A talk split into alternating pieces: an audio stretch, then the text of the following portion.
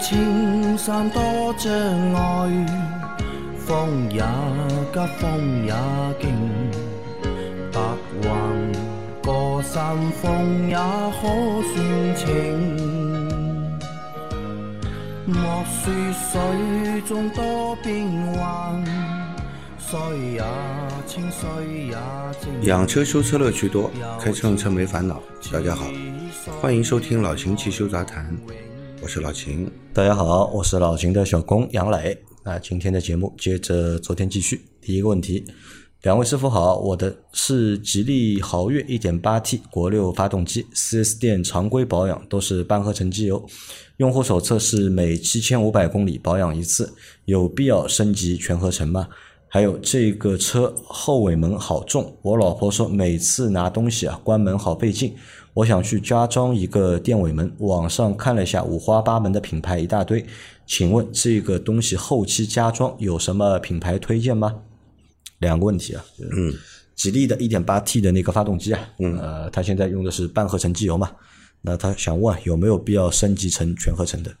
可以啊，当然使用全合成的机油对发动机的保护会更好嘛，嗯，可以升级的？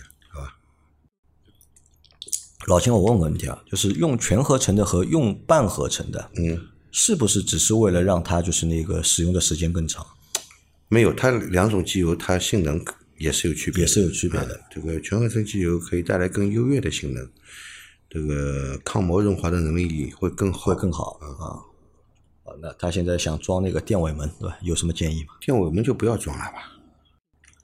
这种加装电尾门，有很多人装了以后，就是反而出现更多的问题，比你这个开门重一点的问题更严重。更多对吧啊，对，因为它要破线，对吧？嗯，对，要装一是破线安装，第二就是装了以后，这些产品的质量，嗯，也没你想象的这么好那么好啊。啊。或者我给你个建议吧，你要硬想装的话，你就去 4S 店装，对吧？你也不要跑去外面装。如果你在 4S 店装的话，有什么问题啊？至少你还能够找 4S 店，它这个它是有售后的嘛？四 S 店不一定给你加装这个，啊，蛮多，现在好多都有。不一定。我我跟你说啊，如果原厂的高配的带这个功能的啊，四 S 店也许可以加装。嗯，如果一般来说啊，四 S 店是很排斥，就是用第三方的配件啊给你去做这些改装的，一般是很排斥原。厂的嘛，对好，再来一条啊，秦师傅啊，我想咨询一下，中石油和中石化标号一样的情况下，对吧？油品差不多吗？坐标南京郊县，谢谢。中石化、中石油的油到底一样吗？嗯，我觉得应该是不一样。我觉得是不一样，对，肯定不一样。它它两个加油站的价格也不一样，对吧？中石化的会贵一点，我们倒不是说贵的就一定好，嗯，但是从这个使用下来的情况来判断啊，我不说你那边啊，我们上海这边我感觉是中石化的油耐烧一点，更耐烧一点，啊，更好。因为这个油里面，对吧？它都会有一些添加剂，不同的就是油厂啊，它可能它的添加剂啊，它是不一样的嘛。对，啊，不会说是完全百分之一百一样的。那如果是不一样的话，那就肯定油品上面是应该是有点差别的。嗯，啊，但到底是谁更好，又说不清楚。因为我们在之前的节目里面也有人提出就北方的听众说啊，中石油的好中石油的好，啊对吧？但是我在上海这边，我感觉还是中石化的好。好，再下一条，大师好，我的车是一九款名爵六干式双离合，最近一年一直有个问题啊，是冷车启动点火后，等转速降下来，挂底档一抬刹车，发动机就开始抖动，很明显，转速也掉到六百转左右，上下窜动，有时候会熄火。有时候会回到正常怠速啊，开起来就没问题啊。去四 S 店几次了，都查不出问题啊，只是每次帮我更新一下系统，问题出现频率大概是一周三四次。请问这是什么问题？第二个问题是，我觉得刹车性能不好，想换一个四活塞的 A P 刹车卡钳和全套配件。请问在不改总泵的情况下，是不是改刹车会出问题，导致刹车力度不足？感谢解答。啊，两个问题。第一个是怠速，对吧？怠速到六百，抬那个刹车啊，嗯，车会抖，到六百嘛，肯定会抖的怠速太低了。怠速过低啊，嗯，对吧？那应该是怠速控制部分的问题了。所以一直在帮他刷那个电脑。呃，刷电脑刷好了以后，如果有改善，那就应该是软件问题了。嗯，啊，应该就是软件问题了。呃如果有故障码的话，你去 4S 店的话，它应该也能读得到。啊但是他应该估计问题也没有解决，对吧？因为他去去 4S 店嘛，也只是帮他就是去刷那个系统嘛。那就是软件问题。啊，问题频率大概每一周要三四次，啊？因为怠速太低了，怠速太低，所以你的发动机会抖。啊大家不要觉得就是怠速越低越好，因为对厂家来说，可能这个怠速是厂家电脑设的，他就为了帮你省油，或者希望这个它这个六百转，嗯，是掉下去了以后才到六百转的，好吧？一般的基本上现在都在800七百二十转到八百五十转之间，对吧？这个六百转是过低了，啊，六百转过低。对，呃我读问题的时候在想，是不是用了老谭的机油的，谈六百的，什么车这个机油一上，对吧？怠速都是六百转。呃，这个你要去问一下厂家，还是要让厂家来帮你解决这个问题啊？但我估计啊，应该是那个就是还是电脑的问题啊。然后下一个问题是啊，他觉得刹车不行，对吧？想换刹车，但是他想问，在不换总泵的情况下面，对吧？他上换那个四活塞四活塞的应该可以，换四活塞的应该可以，你的总泵应该够用啊，应该够用。那老兄，我问你个问题啊，你看，在这种情况，因为他这个车其实你看他这个车，他刹车不好啊，或者他觉得刹车不好的原因到底是总泵的那个力度不够呢，还是刹车盘片的问题？我觉得你换一副好一点的刹车片，换副好点刹车片对，你的刹车就会有提升了。就会有提升了，对吧？就没必要去换就是对四活塞的，对吧？对，好的啊，那再来一条。两位老板好，我是二零二一款锐界 Plus，现在开了一万两千公里左右，现在出现了怠速抖动啊，想问一下是为什么？谢谢啊。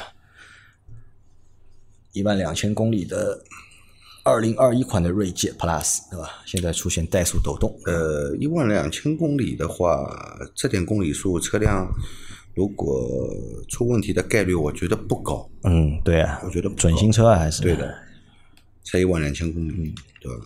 跑到现在可能也就跑了一年多。嗯，啊二一款吧，啊？对啊，二一款的有可能一年还不到，嗯，对吧？才一万两千公里，你说车子零件上面出故障的概率，我觉得不高。嗯，我觉得你可以考虑一下是不是油品的问题，油品的问题换。个加油站，加两箱油再试试看。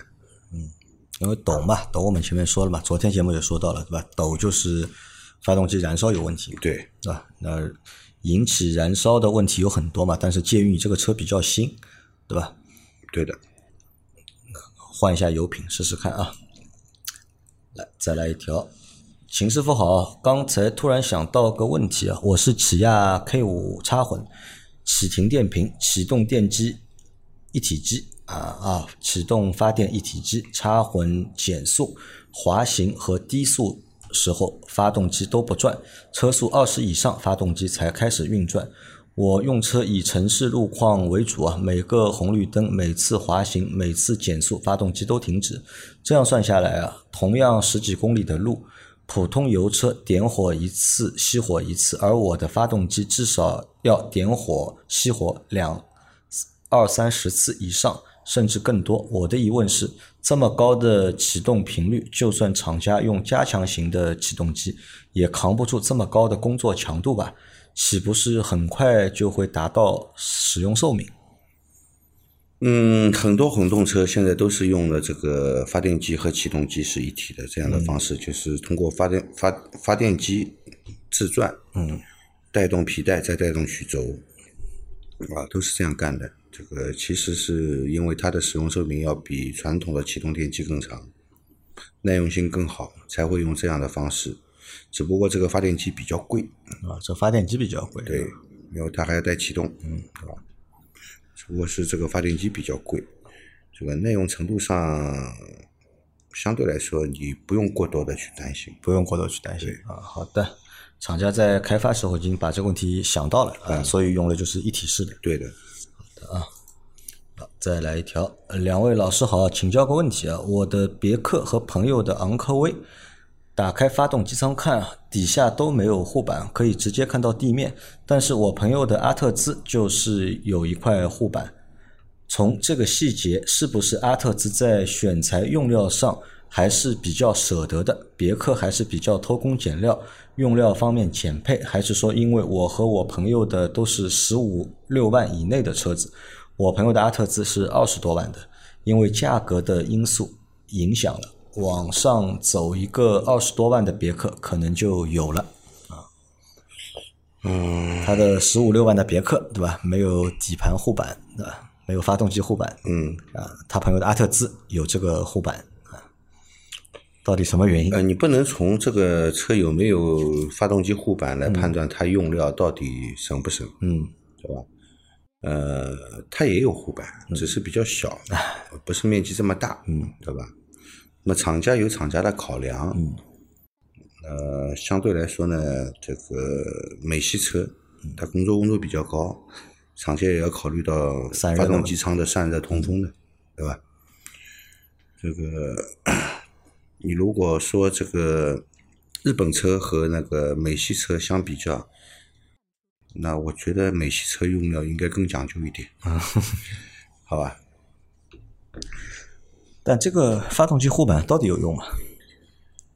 那目前的这个发动机护板，可能就是一个是可以起到一个车辆在高速行驶的时行驶的时候，我们车底部的一个气流的气流平顺，嗯还有呢就是挡点灰尘，挡点灰尘，对吧？基本上现在的护板都是塑料的，嗯，这个东西你说，呃，耐撞还是耐什么，好像也没有什么意义，没有意义。对，啊因为是这样，就厂家在造车的过程当中啊，就大原则，嗯，肯定是要省成本的，对吧大原则肯定要省成，但是这个省成本也有个前提的，对吧？在满足这台车正常使用的情况下面，那厂家会动一切的脑筋，对吧？去省这个成本，对的那这个是大原则，对吧？你说为什么二十多万的车有，对吧？十几万的车没有呢？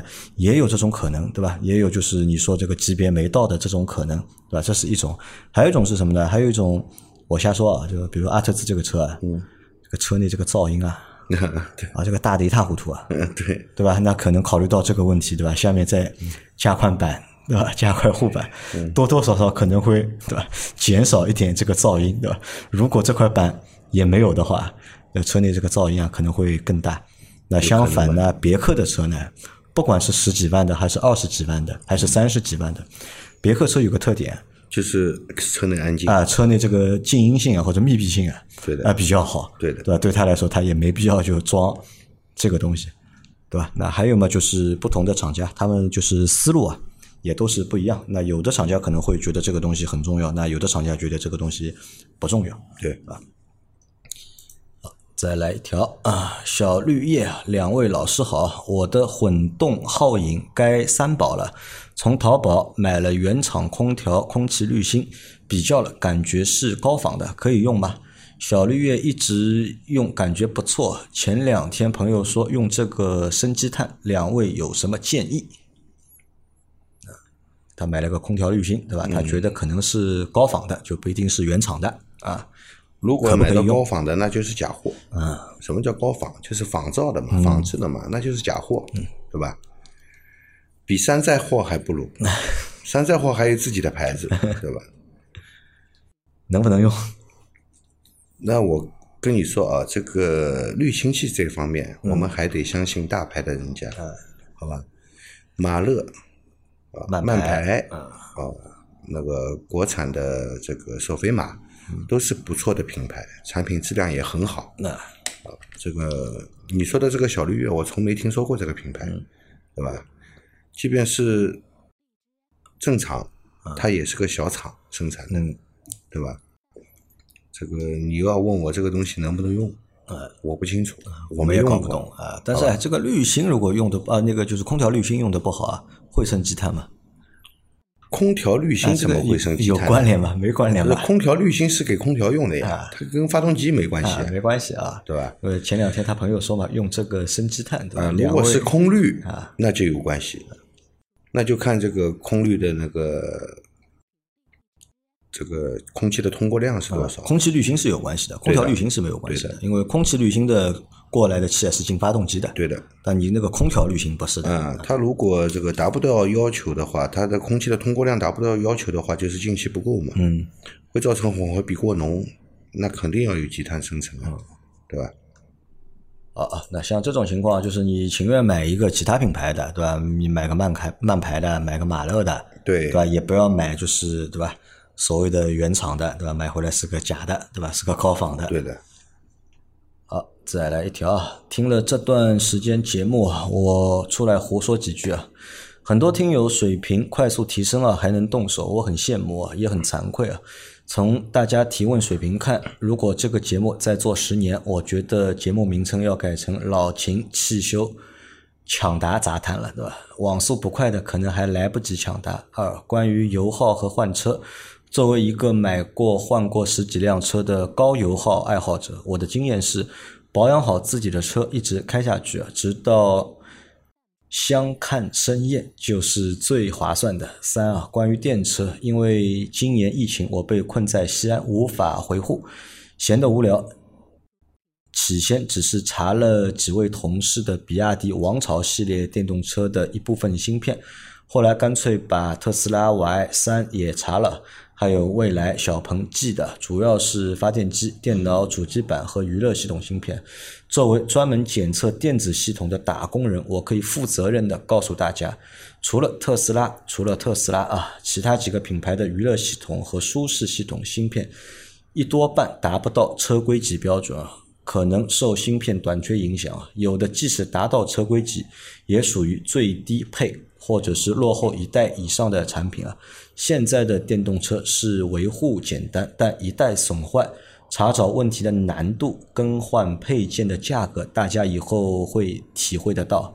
排除电子问题远比机械问题困难，所以啊，所以只是开几年电动车可以买。如果想开十年以上，我觉得还是算了，远达不到成熟的等级啊。那这是我们的矮白胖子给我们的一段非常长的留言。我觉得我们这个听友啊，嗯，讲话其实一直很客观呃，很中肯的嘛。啊，一直很客他。一是中肯，二呢是他本身的这个就是知识的储备量啊，对吧？也是比较大的。嗯，他是搞搞那个个不能说，对吧？不能说，那个我们节目里面不能说啊，他是保密工作者啊，保密工作者，对吧？和我们国家安全是相关的，对吧？就保密工作者，啊，但他说的第一条啊，他说这个节目如果再干个十年啊，对吧？真的就变那个抢答题了，就嗯，那也不错，我也希望看到这一天。就等老秦干到六十岁，对吧？嗯，正式退休，对吧？对，然后换车的话，呃但你看白胖子开了，他说他换了十几台车，对吧？每台车他都是要开到，对吧？嗯，两两相厌了，对吧？物尽其用的，啊，挺好的挺好的啊，跟我的主张比较接近。啊，但我不一样，因为白胖子年纪其实也不是很大，嗯，对吧？你是吧？他已经开了换了十几台车了，不是这个年纪跟主张没关系，跟我的主张比较接近。我是主张车子买回来开到报废的。啊，你一台车开十几年，对对吧？但白胖子对吧？小二十年已经换了十几台车了，对吧？你看一台车在他手上没，有没有，他他是真够啊他不是他他同时会拥有几辆车，不是一、一辆车。嗯啊，好，啊，那这个留言过了啊，过了。然后他后面说的也对啊，就是因为现在很多的芯片，因为上个星期我和那个吉利集团下面的一家做那个就是他妈的 AI 的人家，对吧？我们也聊这个问题，对吧？他们也说啊，现在就是最头疼的，也就是这个芯片的问题，因为现在这些芯片其实都不是车规级的，对的。都达不到，做不了，目前没能力做。你造车你不用车规级芯片，这个就我觉得啊有点讲不过去。那对吧？你既然就是不具不具备这个原料的采购的能力，你还要造这样的产品，你到底是对不起自己，还是对不起消费者？就因为大家要理解一个问题啊，就是车规级这个东西啊，就是车规级这个东西和民用级啊，我们的这个民用级那个叫消费级啊，消费级对吧？完全两个概念，对吧？虽然都是消费品，对吧？你手机是消费品，那汽车也是算是消费品，但是这个东西完全两个概念。你首先要考虑到汽车使用的一个环境，对吧？各种各样恶劣的环境，对吧？第二呢是要考虑到一个使用的寿命。对你买个手机的话，可能长一点，对吧？用个三四年，对吧？短的人可能一年就换一个手机，所以对这个手机芯片的要求呢，就是肯定是相对比较低的。但而且你手机可以越用越卡，嗯你卡也也可以忍着用。汽车芯片不能卡的，卡了要出事情的。这个车在路上开，车轮不卡的，你知道车吧？车轮不卡啊，车轮不卡的，嗯你芯片卡了啊，就会有问题啊。啊，所以以后的车，就以后的车现在也在解决这个问题，因为芯片被卡脖子嘛，对吧？芯片被卡脖子，所以他们也在，对吧？中国的这些科学家们，对吧？也在搞新的花样，但是搞得出搞不出，现在还不知道，对吧？要等时间。啊，再来一条，呃，秦师傅啊，我买了一台二零一三年款的马自达 CX 五四驱二点五升的二手车，现在市区油耗有十一点七，请问有必要做除积碳、发动机清洗、节气门清洗等降低油耗的措施吗？还有，现在车子启动后发现从空调排气孔里发出滋滋的声音，请问哪里可能出现问题了？我明天到二手车行让他们修理一下啊。二点五升的 CX 五四驱的，对吧？市区油耗十一点七，不高啊，这个油耗不高呀，二点五升二点五升市区油耗十一点七，而且你是个一三年的车，啊对吧？不高，油耗不高大家是要客观一点啊，就是不要觉得日本车油耗就一定一定低啊。对的就是我们要看油耗要看几个条件啊，对吧？看发动机排量是多少，对对吧？你发动机功率是多少，对的对吧？你是哪种驱动形式的？你是两驱的还是四驱的？还要看你一个使用的工况，对吧？你使用的环境在什么环境下使用？那如果你是市区使用的话，你这个十一点七啊，这个油耗真的不算高对啊！，这个油耗不高的。不要觉得日本车油耗就一定啊什么是日本车一定只有六个油、七个油？这个你要么买个这个一点零排量的，对吧哎，对，或者买个混动的，对哎，吧或？者买个混动的。这个油耗是正常的。那他，但现在他说啊空调排气孔里面发出滋滋的声音啊，他想问这是什么问题？一般这个地方是不会有声音的。嗯，有声音最大的可能是不是有异物掉进去了？异物掉进去。对，有什么东西掉在里面，风一吹，它在那里震动就有声音，对吧？这是最大的可能。那会不会是空调在运作的时候发出的声音？不会的，不会有声音。不会的。他说声音从出出风口里面出来的，嗯，出风口里面只是送风嘛，啊，它能有什么声音？好的啊，来最后一个问题，秦师傅，零八款标致三零七手动变速箱行驶了十万公里啊，五年前换的变速箱油，最近一档、三档、五档比较难挂，二档、四档倒档非常好挂，这是个什么问题引发的？是要换离合器三件套了吗？还是先换一下变速箱油？非常感谢啊。嗯，一三五档对吧？比较难挂，但是二档、四档、倒档都非常好挂。那我觉得你档位机构有可能有磨损，嗯，档位机构有可能有磨损，要么就是你的那个档位拉线的位置需要调整，啊，就这两个可能。就这两个可能。对啊，那这个该怎么处理呢？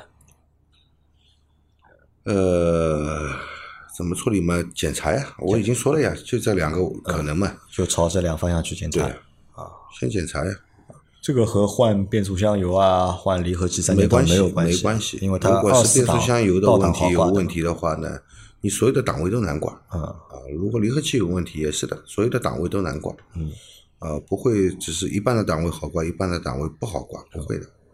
好的啊，那我们今天的这期节目啊，就先到这里。大家有任何关于养车、用车、修车的问题，可以留言在我们节目最新一期的下方，我们会在下周的节目里面一一给大家解答。我们明天再见，拜拜。拜拜。